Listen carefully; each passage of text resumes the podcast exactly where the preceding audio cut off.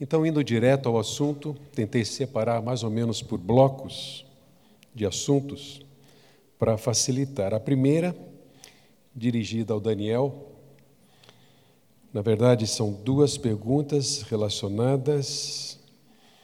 Uma, a partir de 1 Coríntios 15, 7. Outra, ah, relacionando Mateus 19, 9. E a questão é como conciliar esses dois textos quanto a casos de exceção para o divórcio? Uma pergunta bem teológica. É, há várias questões que a gente precisa colocar na perspectiva da Bíblia toda. A, a primeira é que Deus não criou o divórcio, Deus criou o casamento, certo? O divórcio é uma decorrência da incapacidade do homem e da mulher, ou dos dois, de viverem a normalidade e talvez até a plenitude de um casamento. Ah, inclusive, a Bíblia menciona que Deus odeia o divórcio, porque o, o, o, divórcio é sempre uma deformação de um casamento. E o que Deus aprecia é a plenitude de um casamento, né? a realização de um casamento.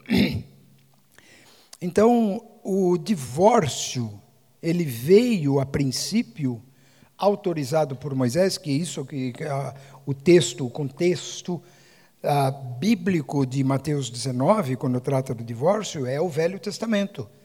Porque a pergunta do, do, dos fariseus foi: por que, que Moisés permitiu o divórcio? E é aí que Jesus dá aquela resposta que foi por causa da dureza de coração. Mas o divórcio, na verdade, foi permitido por Moisés por uma razão social, não por causa do casamento em si. É que os homens tinham adquirido um direito extra-lei da lei de Moisés, que era de mandar a mulher embora por qualquer razão. E essa mulher não tinha direito nenhum. Ela não podia voltar para casa, né? ah, porque para os pais seria uma vergonha receber uma filha que tenha sido repudiada. Repudiado é o que é a palavra que eles usavam, quer dizer, é ser rejeitada com vergonha. Então, essa é, é, era assim que eles faziam. E a única vítima dessa, desse processo e desse procedimento injusto para com a mulher uh, era a mulher, porque o, o, a mulher não podia repudiar o homem. Era só o homem que podia repudiar a mulher. Então Moisés, Moisés, ele instituiu o divórcio, inclusive o divórcio dentro da legalização. Ele, ah, se algum homem depois da lei de Moisés, se algum homem quisesse se divorciar, ele tinha que pagar um outro dote para a família, para a família receber a mulher de volta e para ajudar aquela mulher a viver uma vida digna sozinha ou junto com os pais de volta. Então era uma espécie de resgate social. Foi por essa razão que o divórcio foi instituído lá na lei de Moisés por uma questão de justiça social. Né? Quando Jesus trata do assunto, em Mateus 19, então ele fala aquele texto que eu mencionei aqui, da questão da referência. Ah, ele fala de, de, que o homem não deveria, ah, vamos dizer assim, ah, dispensar a mulher, repudiar a sua mulher por qualquer motivo. E aí ele naquele texto ele usa uma palavra parecida com pornografia. Mas não é pornografia como a gente pensa hoje, uma pornografia pela internet ou qualquer coisa assim. Era uma vida pornográfica com uma outra mulher. Essa era a razão do divórcio. É traduzido na nossa na nossa língua, em português, ela é traduzida como adultério. Então, eh, se fala de que o adultério é a única exceção para o divórcio, que, que legitima o divórcio, mas não é adultério. É uma vida imoral com uma outra mulher. E não é um ato, é um, é um, é um estado, é como se fosse assim, uma amante pornográfica.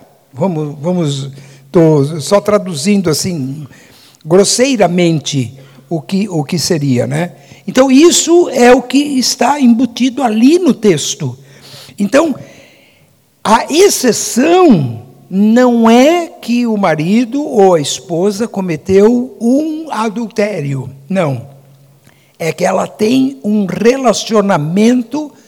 Eu vou usar a palavra de novo, só porque está escrito na Bíblia, essa palavra é pornel, a pornografia é, com uma outra pessoa que, que não é o seu marido. Então, esse estado de coisa, de viver em relação a uma amante ou um amante nessa, nesse relacionamento imoral, é que seria a causa de, então, uma separação. Então, nesse sentido que se concilia o que Paulo disse.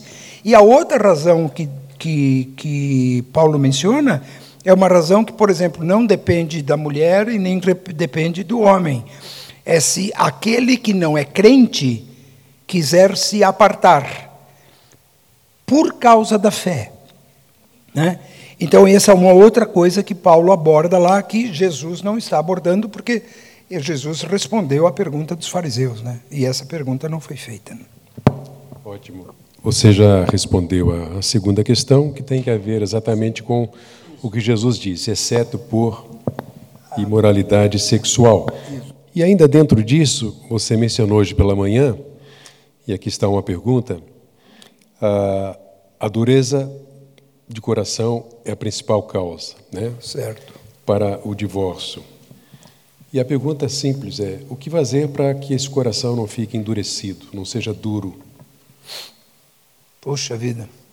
Eu devia, eu devia ter começado diferente, devia ter dito para vocês o que eu sempre digo numa sessão de perguntas. Se vocês me deixarem eu responder não sei, vocês podem fazer a pergunta que vocês quiserem.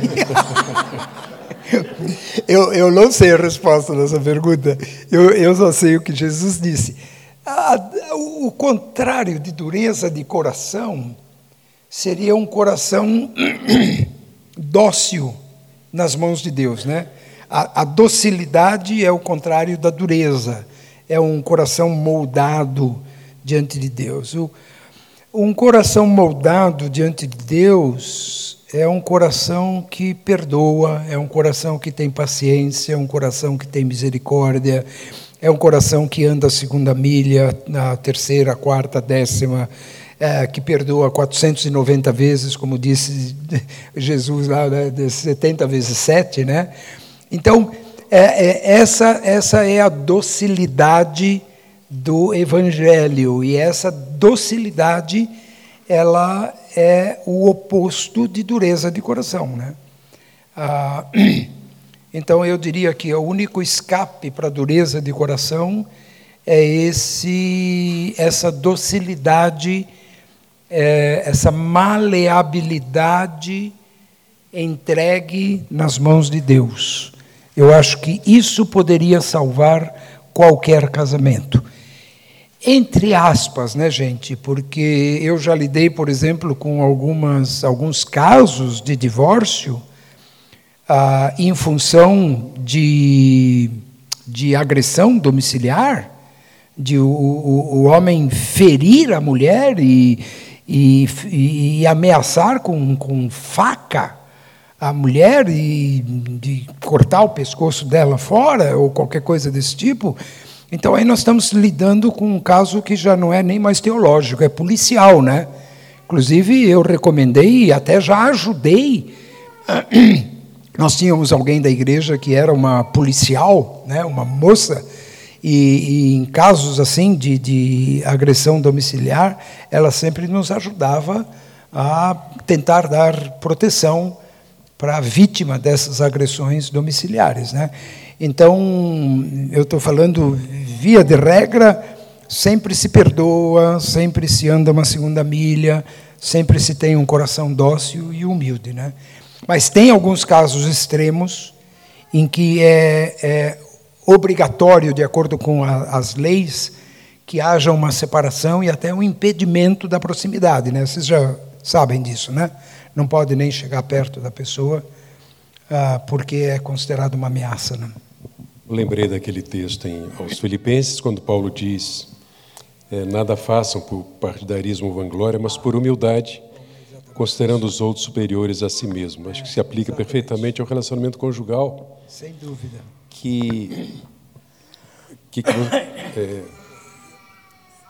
penso e gostaria de ouvir o que, que você acha também sobre isso. Que, em última análise, casais endurecem o coração, ou o marido ou a esposa endurece o coração, pela falta de umidade, que é o oposto de amar a Deus sobre todas as coisas e ao próximo como a si mesmo.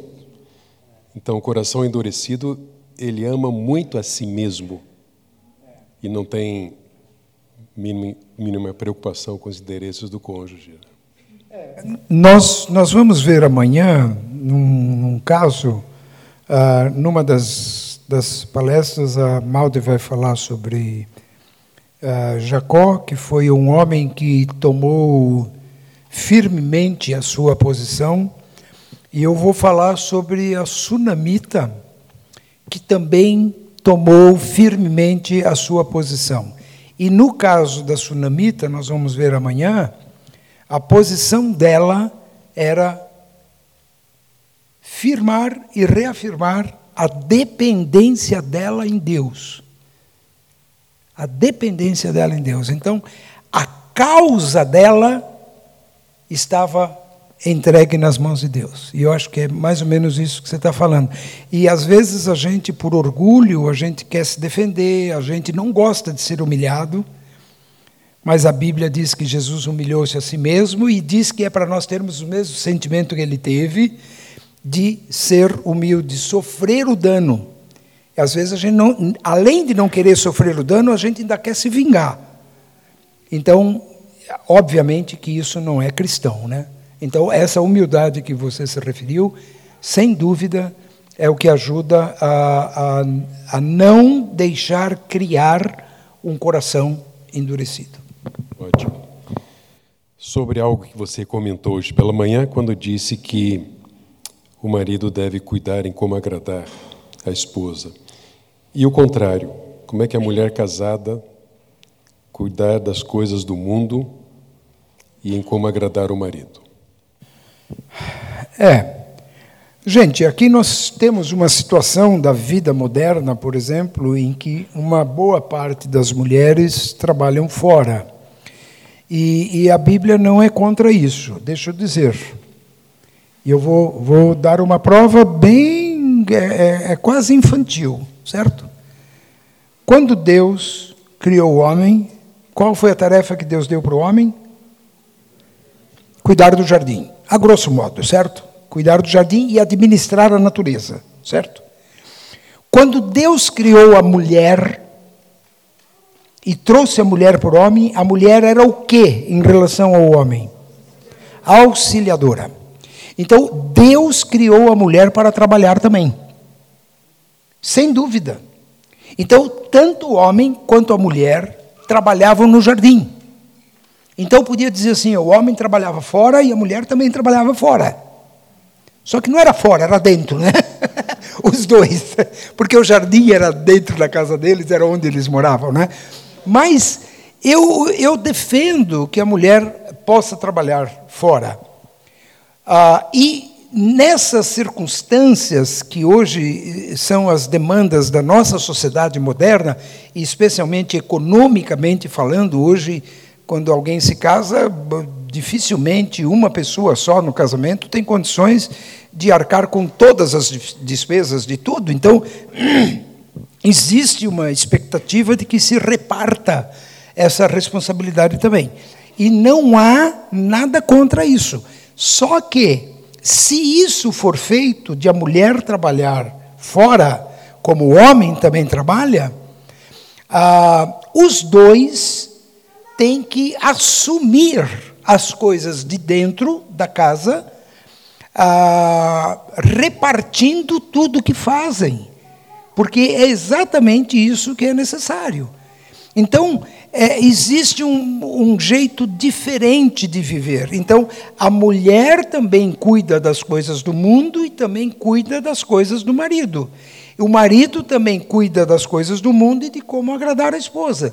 Então, essas coisas devem estar todas envolvidas. Se tiver um desequilíbrio nisso por causa do trabalho, ah, e esse desequilíbrio não, não precisa estar só pelo fato de a mulher trabalhar. Pode ser, por exemplo, no fato simples e muito comum de o homem trabalhar muito. Ou de no seu trabalhar, no seu emprego, na sua profissão, ficar muito tempo fora de casa e muito tempo longe dos filhos. Então, mas em todas as circunstâncias, os dois precisam fazer um time para cuidar tanto das coisas de fora, onde tem a responsabilidade, como nas coisas de dentro de lar, do lar, dentro de casa também. Sem dúvida. Ok. Estendendo um pouco mais, e agora eu perguntaria a Malte, uh, relacionado exatamente à ausência da mulher no lar, com motivo de trabalho, que cuidados ela deveria ter em relação às suas atribuições como esposa? Ai, ai, ai. Eu acho que a primeira coisa em relação à mulher no mercado de trabalho é você realmente avaliar quando é necessidade ou quando é supérfluo. Com todo respeito e pensando em vocês, jovens casais, começando a vida e imaginando que tem que ter o carro tal, a casa tal, a, a TV tal, as viagens. Às vezes eu me assusto hoje de ver casais levando filhos de cinco anos de idade para Paris. Entendeu? Pensei, puxa vida, por quê? Então, a esposa trabalha o ano todo, então compensa os filhos com uma viagem espetacular pelo mundo para ter tempo com a família, muito bonito. Então, cada casal tem que resolver por si, cada mulher tem que de, definir por si qual é a sua prioridade naquele momento. Às vezes, ter um pouco menos financeiramente e uma estrutura familiar mais simples e mais equilibrada, vale a pena. Depende do que, que você quer colher no futuro, na sua vida. Não, aí nesse caso, tanto o marido como a esposa, eles têm que estar um apoiando o outro, porque a esposa vai saber que não vai poder comprar a roupa do ano, o sapato da, da moda, o, o perfume mais caro que tem, ou coisa assim, e o casal tem que resolver como vai viver essa vida familiar. E tempo para realização profissional fora de casa vai existir a vida toda e você pode aproveitar. Agora, quando realmente existe a necessidade, aí como é que é a pergunta, Vado? É que é difícil, gente. Como... Que cuidados a mulher deveria ter, né, preservando o seu papel, sua é, função? É. Vamos dizer, a preocupação com os filhos. Quem vai cuidar dos filhos? Eu, eu já tive uma época, depois que já tinha os filhos maiores, eu tive uma creche, lá em Porto Alegre.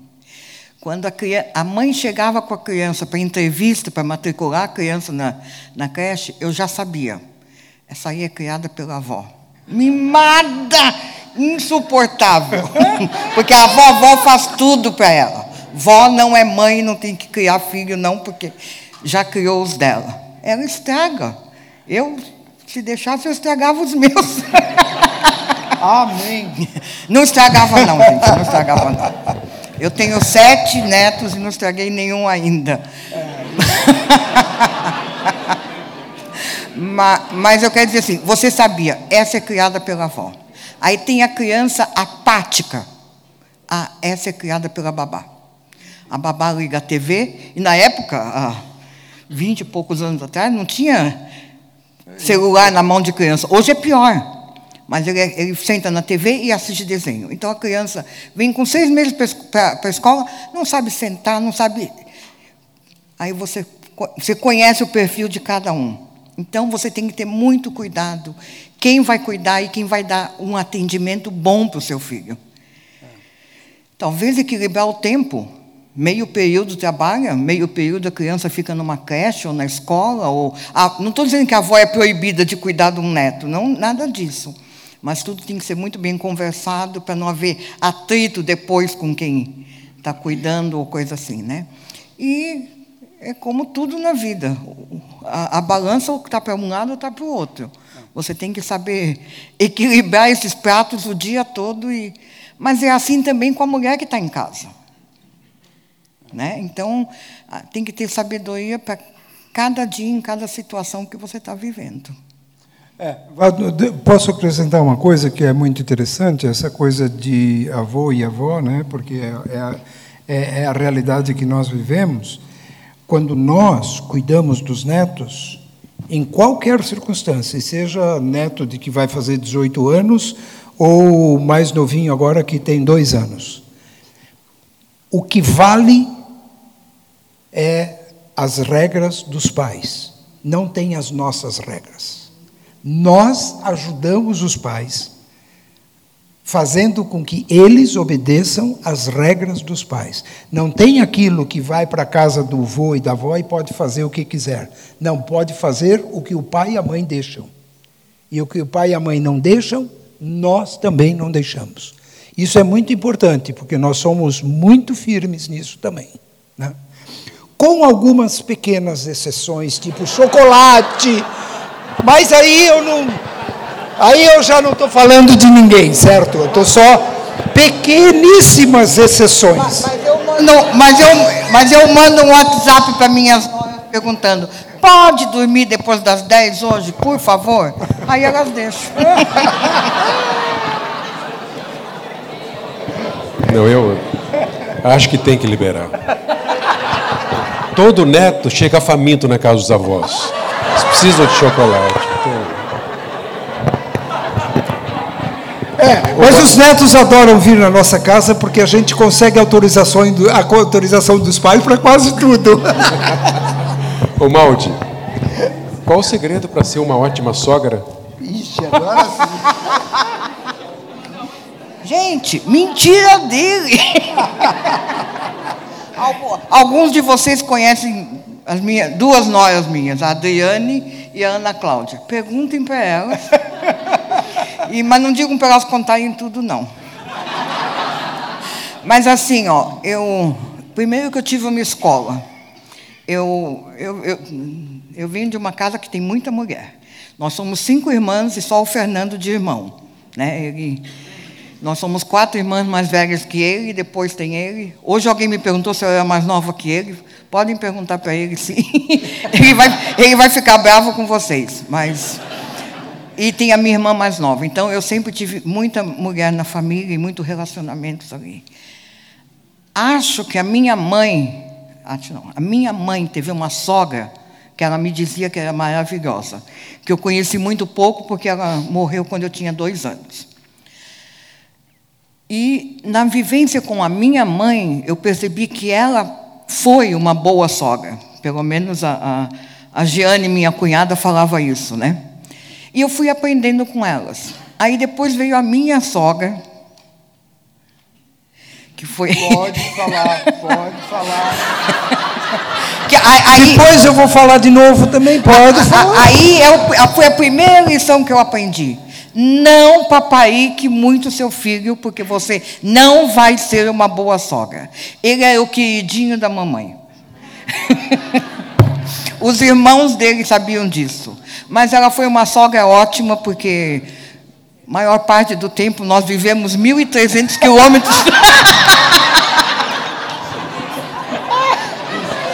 Ó, essa é uma recomendação, tá? Se a sogra não for muito boa, mora longe, já, que já, resolve tudo. Já entendi. A boa sogra é que mora bem longe. Não, diz que assim, a sogra não pode nem ir na casa da nora, de, da nora ou do, né, de chinelo, porque aí vai toda hora, nem de mala, porque daí fica muito tempo. No meu caso, eu sempre fui de mala, porque sempre morei longe. Tive uma que morou em São Paulo um tempo, mas agora está na Inglaterra. Então, mas brincadeiras à parte, eu sempre digo assim que eu faço para as minhas noras o que eu achava que a minha, minha sogra devia ter feito para mim. Certo? Então, esse é o meu segredo. Tudo que eu, que eu gostaria de ter recebido, eu vou fazer para elas. Alguma coisa que, ela, que eu recebi que eu não gostei, eu não vou fazer. Então, ou então é aquela, eu brinquei hoje, eu falei assim, aquele tipo assim, ó, sabe aqueles macaquinhos? Eu não vejo nada, eu não ouço nada e eu não falo nada. Esse é o segredo. Eu, e também tem fases na vida, vamos dizer. Quando os filhos casam, tu, tudo é novo. Sempre a briga é com a sogra como é que é? A sogra da mulher, né? Sempre reclama da, da mãe dos maridos, né? Porque a minha mãe adorava o meu marido. Então é uma sogra maravilhosa para ele. A, a, a, sogra dele era melhor do que a minha. Era, era a única coisa minha que era melhor do que a dela. A sogra. Não sei porquê. É, é a sogra dele. Mas, gente, isso, isso é básico. Com o seu filho, o respeito pelo seu filho. Você vai ter respeito automaticamente pela sua nora. Outra, eu já vi muita mulher dizendo que a minha nora é uma porcaria, porque isso, porque. Minha filha, se a tua nora é ruim, pior é o teu filho que escolheu ela. certo? Quer dizer, então, Desculpa, o burro foi seu filho. Porque se, se você tivesse educado bem aquele menino, ele não ia pegar estazinha aí. certo? Então, gente, o, o, é, tem dificuldades? Tem. Acho que tem gente. É, é que eu não sou das piores, entende? Mas aquela coisa, em terra de cego, quem tem olho é rei. Mas é a questão de respeito, de consideração. É o que a Bíblia fala. Eu tenho que tratar o outro, não é? Como eu gostaria de ser tratada. É. A Bíblia manda eu amar até o inimigo. Por que, que eu não vou amar a Noé? Não, eu só queria acrescentar assim, mesmo hoje, hoje mesmo, qualquer hora, quando nós vamos na casa dos nossos filhos, nós somos os pais, nós não temos mais autoridade nenhuma sobre eles, a vida é deles, a casa deles, os filhos são deles, nós nos submetemos às regras deles. É assim que é, gente. Você tem a sua casa, na sua casa você manda. Sua... Quer dizer, ela manda, né? Mas. mas é a nossa casa, então a gente manda. Uns mais, outros menos, mas a gente manda. Mas na casa dos filhos, quem manda são os filhos. É assim que é. Eu, eu vou confessar, a minha mãe é, foi uma pessoa criada de um jeito um pouco diferente, com, com culturas diferentes, inclusive com a cultura árabe. Minha mãe foi criada na cultura árabe, como filha de uma família árabe.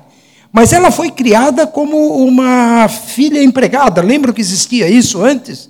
E então eles mudavam, minha mãe ia junto. Minha...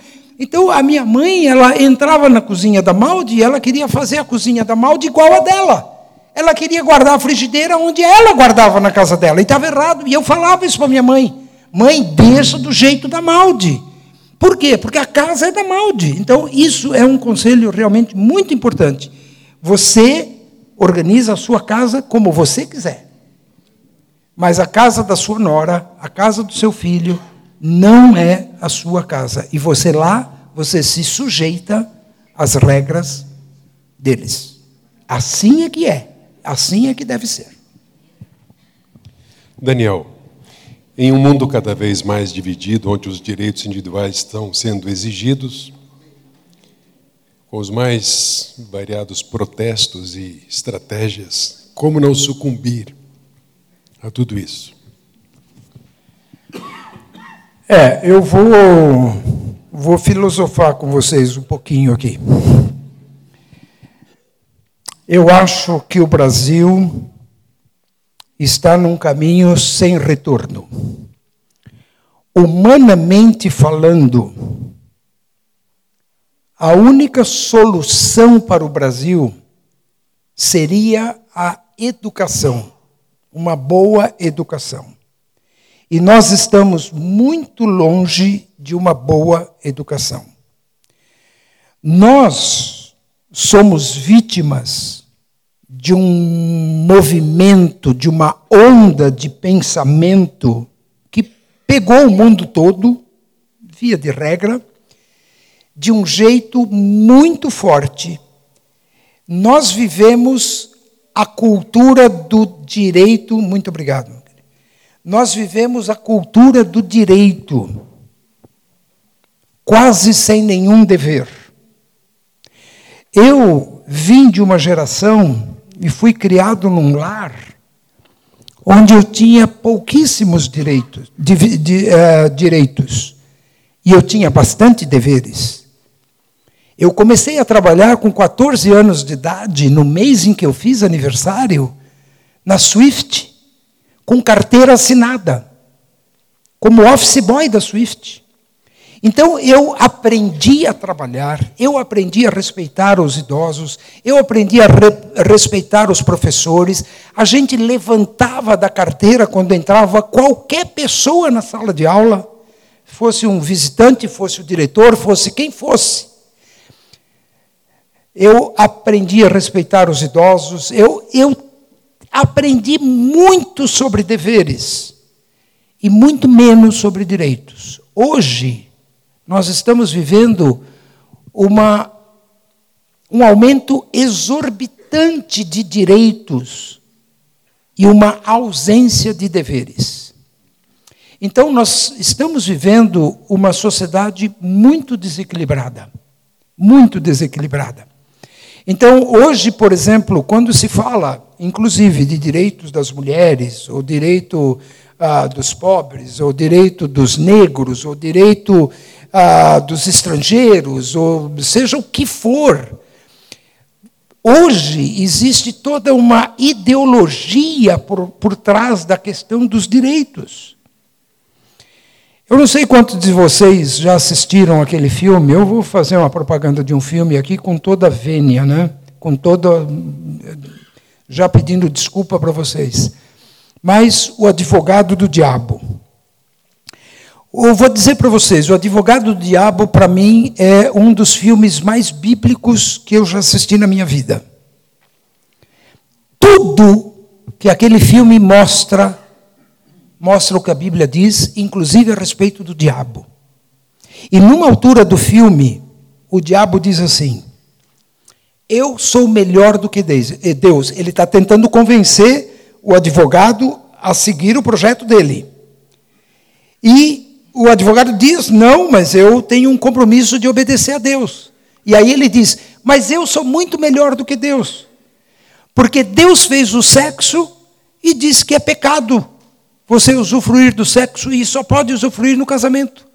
Deus põe a bebida e diz que você não pode beber porque vai virar vício. Deus dá comida e diz que se você comer muito, você é um glutão e glutonaria é pecado. Então, eu não. Eu sou aquele que liberta o homem. Eu sou aquele. E não foi isso que o diabo disse para Eva?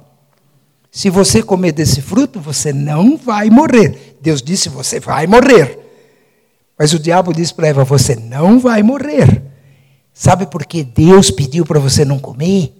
Porque você vai ficar igual a Deus. Falou bem assim para Eva. Eva pensou, pensou e disse: opa, isso eu quero. isso eu quero. Então é assim, nós estamos vivendo numa sociedade de direitos, sociedade de fazer o que quer. Isso daqui parece na época dos juízes lá, né? Cada um faz o que quer, cada um tem a sua verdade. Você já ouviu isso hoje? Né? Ah, hoje em dia, né? A sua verdade, cada um tem o, a, a, sua liberdade, cada um vive como quer, cada um faz o que quer e ninguém tem nada a ver com isso. Então, nós temos muita dificuldade de cumprir qualquer padrão cristão, inclusive no relacionamento marido e mulher, no relacionamento com os filhos e no relacionamento social. Então, nós temos, de fato, muitas dificuldades por causa de um projeto diabólico de destruir os princípios judaico-cristãos, que são os princípios bíblicos. Sem dúvida. Projetos e estratégias diabólicas, e nós precisamos nos postar aquilo que conversamos hoje cedo, em defesa da verdade, a sã doutrina, e é isso que vai prevalecer. Né? Não temos que ter medo, entretanto, nós não podemos ser omissos, seja no seu ambiente onde seu filho estuda, no seu ambiente de trabalho, cada vez mais parece que nós vamos ser cobrados sobre isso. E se formos, desculpa o termo, frouxos, né? Ou covardes em relação ao que cremos, né? ah, seremos levados não pela maioria, mas por estratégias de uma minoria que tenta destruir os fundamentos de Deus. Né? Um outro aspecto prático aqui é interessante que a primeira pergunta é: seria só comigo? Eu não consigo surpreender a minha esposa. Os pensamentos dela estão sempre à frente das minhas ações. Ó, essa pergunta tem que fazer para Deus.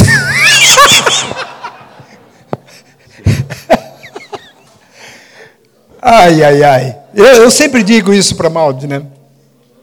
Porque ela é muito rápida. Ela faz uma pergunta para mim, eu fico processando, processando.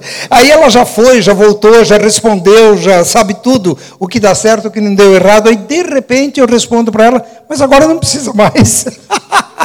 Porque eu, eu, eu, eu demoro para processar as coisas, né? assim, assim que eu funciono.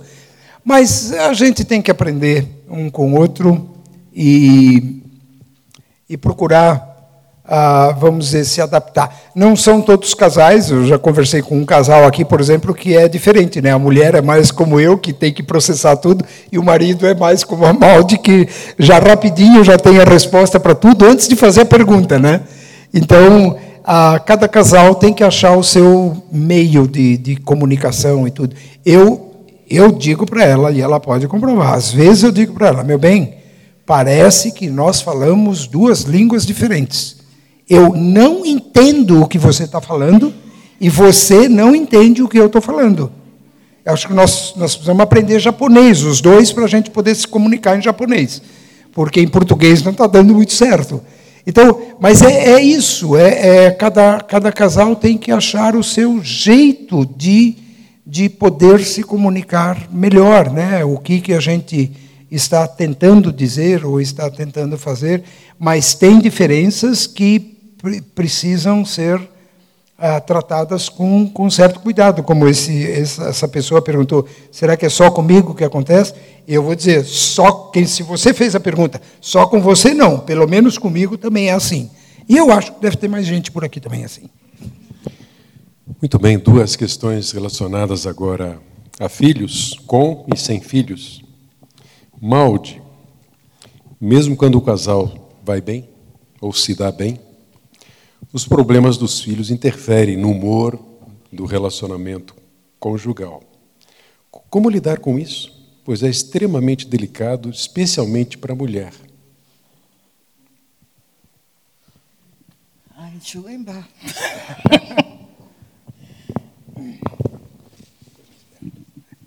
Não, estou pensando, estou pensando.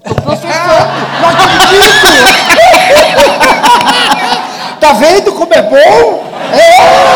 Isso aí, ó!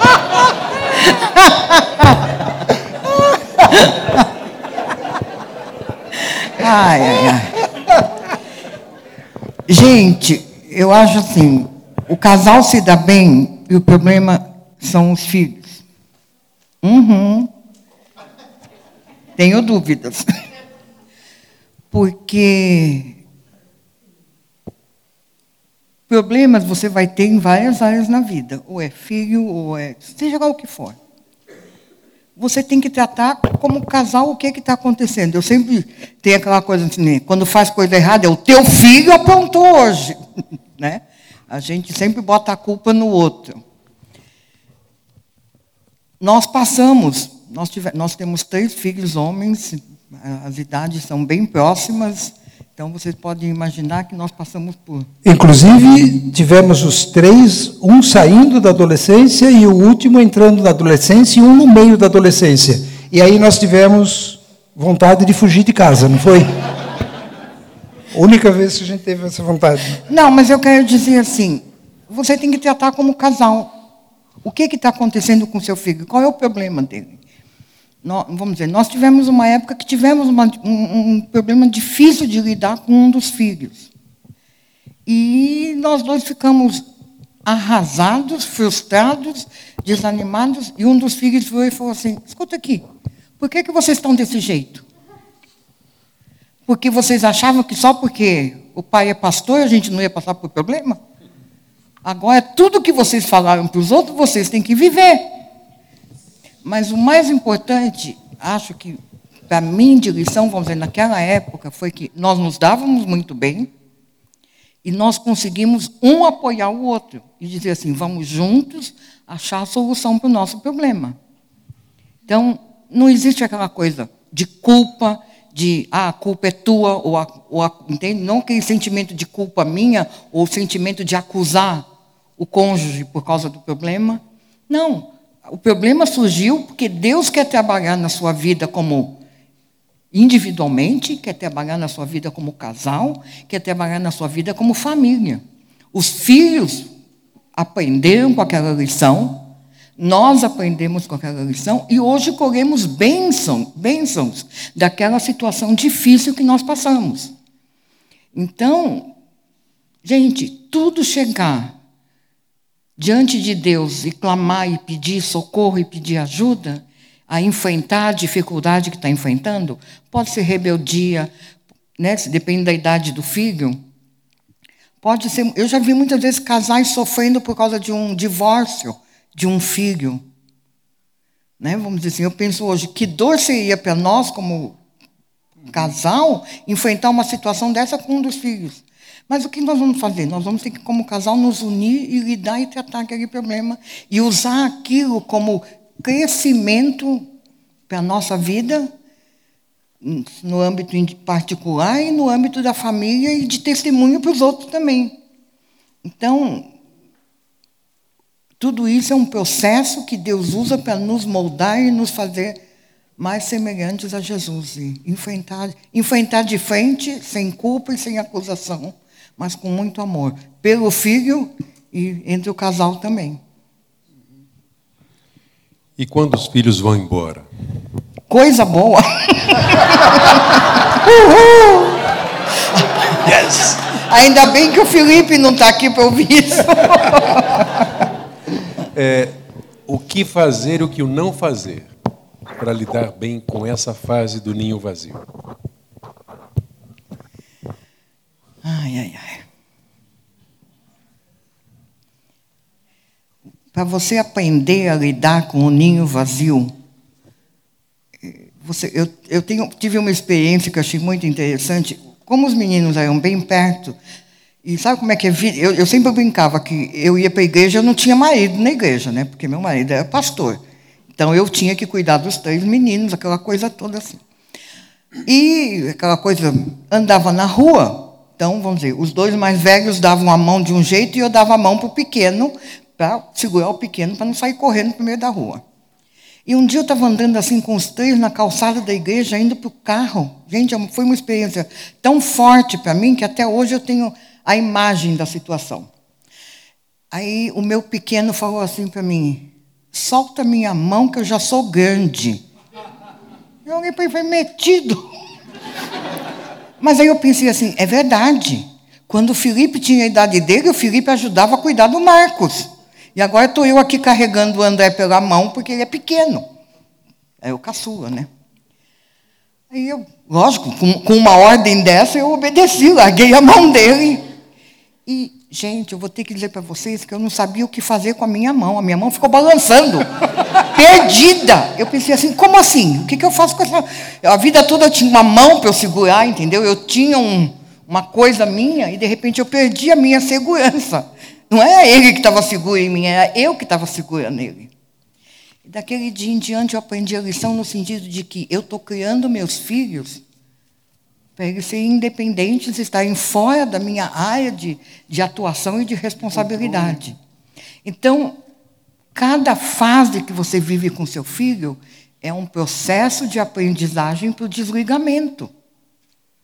Você solta a mão, depois você ensina a atravessar a rua, e você fica olhando, né? Como é que vai. Depois você nem vê mais, ele atravessa a rua e pronto.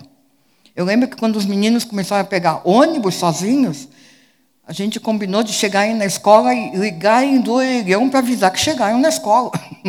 Hoje é mais fácil, né?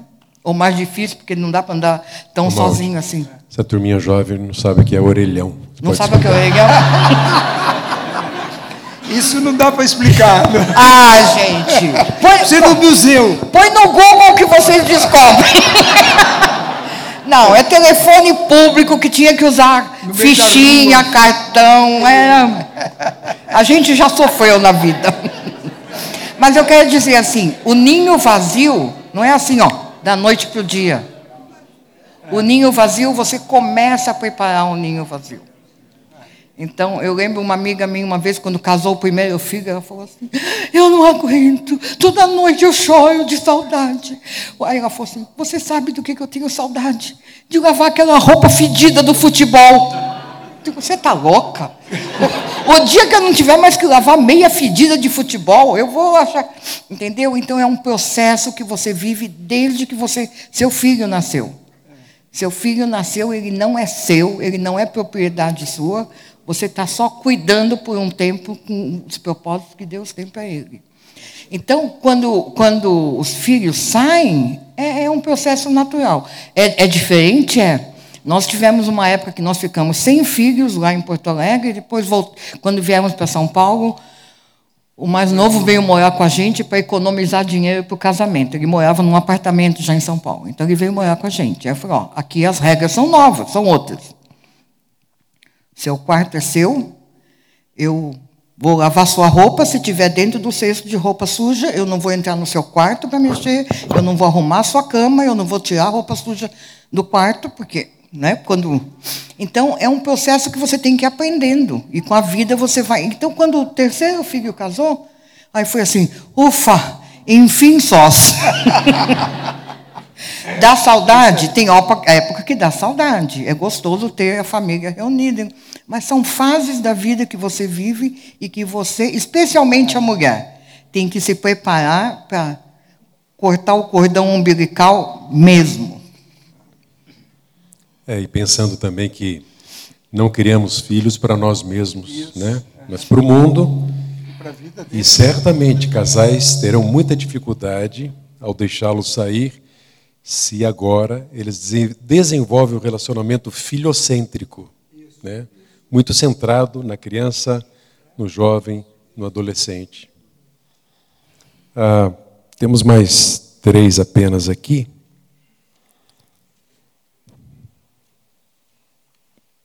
Acho, acho que ele deixou por último as piores. Vamos ver. Não sei. É, Bom, a pergunta começa com bom dia, mas é, é boa noite já. Então. Venceu. E está relacionado ao que o Fernando falou. Então você topa? Considerando o sacrifício vivo que o pastor Fernando mencionou ontem, no Salmo 50, quando, mesmo o casamento, você fazendo a sua parte, o que Deus manda, e a outra parte continua nos mesmos moldes, sem cooperar, leva-se o casamento como sacrificial e espera em Deus?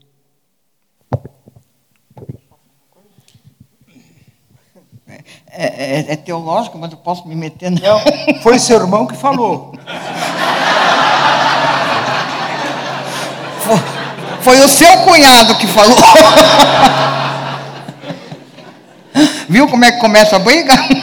O casal se dá bem, mas o cunhado se meteu no meio. Não, gente, é, é, eu acho muito perigoso, às vezes, até antes, quando o Daniel falou sobre a questão de dureza do coração, tem que pensar que tem dureza do coração dos dois lados, né? Do pecador e, do, da, e da, da vítima do pecado. Então, tem que saber um equilíbrio sobre isso. Eu quero, não, só quero falar de uma experiência que nós vivemos com uma, com uma moça em que ela tentou levar o casamento. Porque ela cria que Deus que ia isso da vida dela. E foi por alguns anos tentando esse, esse, consertar esse casamento e, e pedindo ajuda e sendo ajudada, e o marido não querendo ajuda e não aceitando ajuda, não mudando as atitudes dele. E chegou no ponto que a única coisa que nós pudemos dizer, na, na época que eu fazia esse aconselhamento com ela, eu disse: Olha, eu estou precisando de ajuda do meu marido aqui, eu preciso envolver, porque eu já estava até com medo de fazer alguma, alguma heresia na questão ali, mas aí nós conversamos e conversamos com ela dissemos: olha, a única solução para você é a separação. Não tem mais o que fazer. Ela não sofria nem agressão física, mas ela sofria agressão verbal, agressão emocional. Ela era quase que às vezes presa num cárcere privado. Então, nós, então não adiantava ela perdoar o marido, não adiantava ela tentar consertar alguém que não queria estar no casamento. E aí a minha ideia para ela foi assim: não é você que está saindo do casamento, ele já saiu. Então, ele foi, e, e, pela dureza do coração dele, ele não quer reconstruir. Então, você não pode se anular e viver uma vida. Não estou dizendo que ninguém casou para ser feliz, não nesse sentido, mas você não pode viver uma vida infeliz e desgraçada por causa de uma pessoa que não quer viver o que Deus manda e cumprir e viver os princípios que Deus deu. Né? Então, nesse sentido. Agora conserta tudo. É, consert... Não, não precisa consertar, já está consertado. É, eu, eu acho difícil responder essa pergunta, porque ela, ela trata de, das situações mais difíceis. Né? Ah, quando alguém vem falar comigo, como pastor, e começa dizendo assim: Pastor, eu vim aqui lhe procurar porque o meu casamento chegou ao fim. Não dá mais. Aí eu digo assim: puxa, que pena, né? Você podia ter procurado a gente um pouquinho antes, enquanto ainda dava. Porque se agora não dá mais, já está resolvido, né? Não dá mais, não dá mais. Então, a gente precisa procurar ajuda enquanto ainda dá, enquanto ainda é possível. Né? Então, eu, eu diria assim: se eu compreendo bem o que Jesus falou, o que Jesus ensinou sobre o casamento, eu diria que sempre dá, se os dois quiserem. Eu estou lidando com um casal agora que eu tenho muita dificuldade de crer que os dois estão plenamente querendo, mas os dois. Eu assino um contrato de aconselhamento em que eles se comprometem com algumas coisas comigo e eu me comprometo com alguma coisa com eles. Os dois assinaram esse contrato e eu assinei também, e cada um tem uma cópia. Então nós temos que fazer o que está no contrato. Se qualquer um de nós falhar no contrato, então os outros dois estão liberados para fazer o que quiserem. Por que isso? Porque é necessário que as partes estejam igualmente interessadas em resolver a situação. Agora, acontece casos em que uma das partes já está tão desanimada que não quer mais. E você não vai poder convencê-lo, e talvez nem o pastor vai conseguir convencê-lo.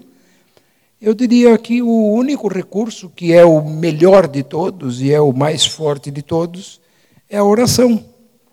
É a única coisa que eu posso dizer. Ah, o que ajuda a passar por isso até o limite dos limites é a oração. Orar para que Deus visite esse casamento, para que Deus visite os corações, os dois, tanto a pessoa que está orando como a outra pessoa, e que Deus faça um milagre de restauração. Eu não conheço outro remédio que não seja o milagre de Deus. Toda, qualquer que seja o contexto, a restauração sempre é possível por causa do Senhor. Né? Ah, esta aqui tem a ver com funções especialmente a do homem, como o homem deve conduzir o seu lar no âmbito espiritual em respeito às finanças, em relação às finanças. Bom, Eu, ela já está rindo de mim, não é possível. Mas é porque ela, ela, ela já sabe o que eu vou responder. Eu resolvi o meu problema. Eu passei todas as finanças para ela. Não, mas é verdade. Gente, eu não fui feito para mexer com dinheiro. Não fala Deus, hein? Mas não fui mesmo. Gente, olha aqui, ó. As, a, as... Eu gasto e reclama, tá? Não, não, mas se você gasta o que a gente combina, não reclamo nada, é claro.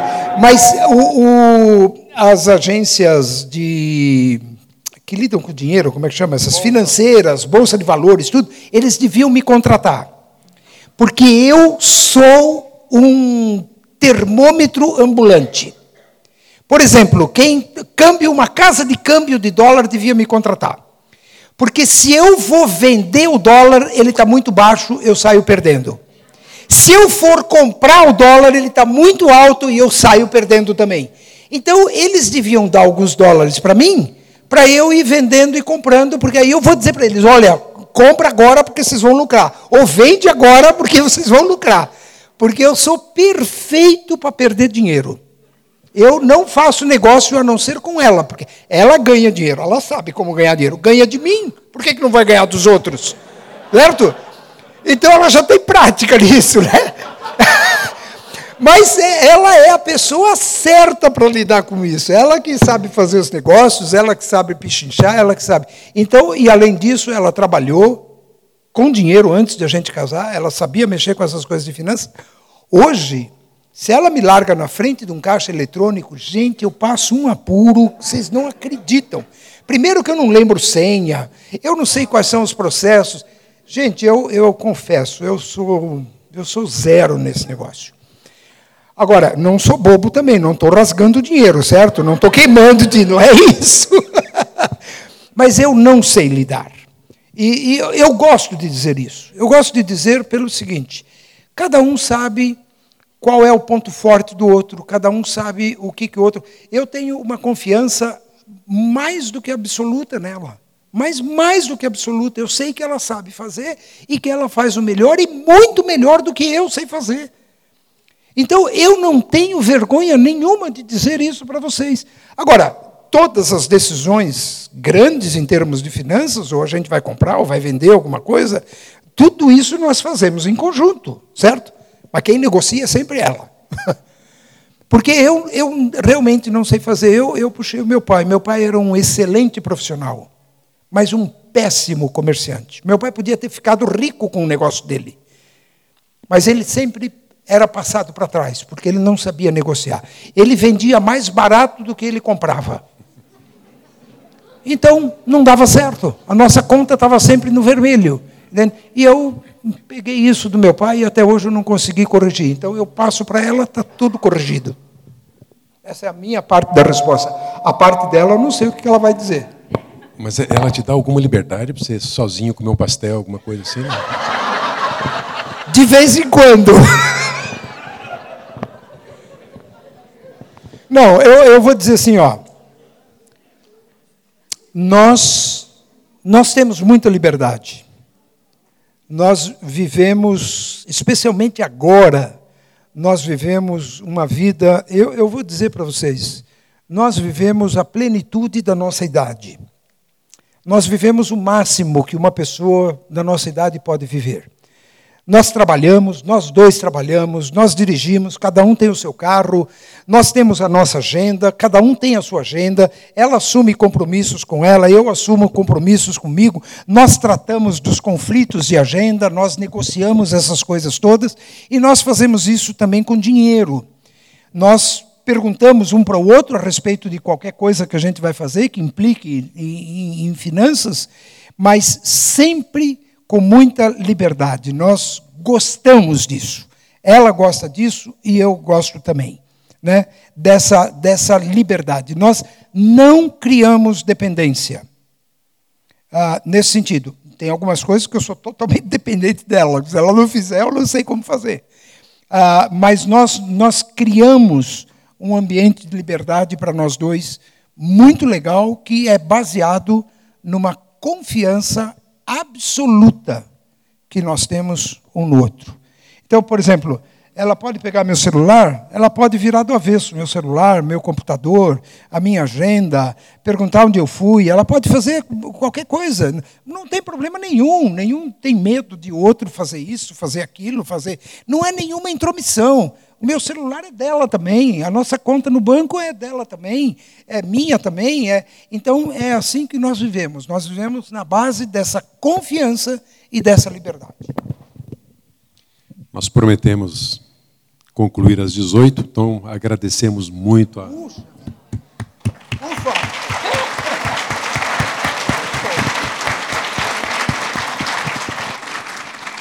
Muito obrigado. obrigado.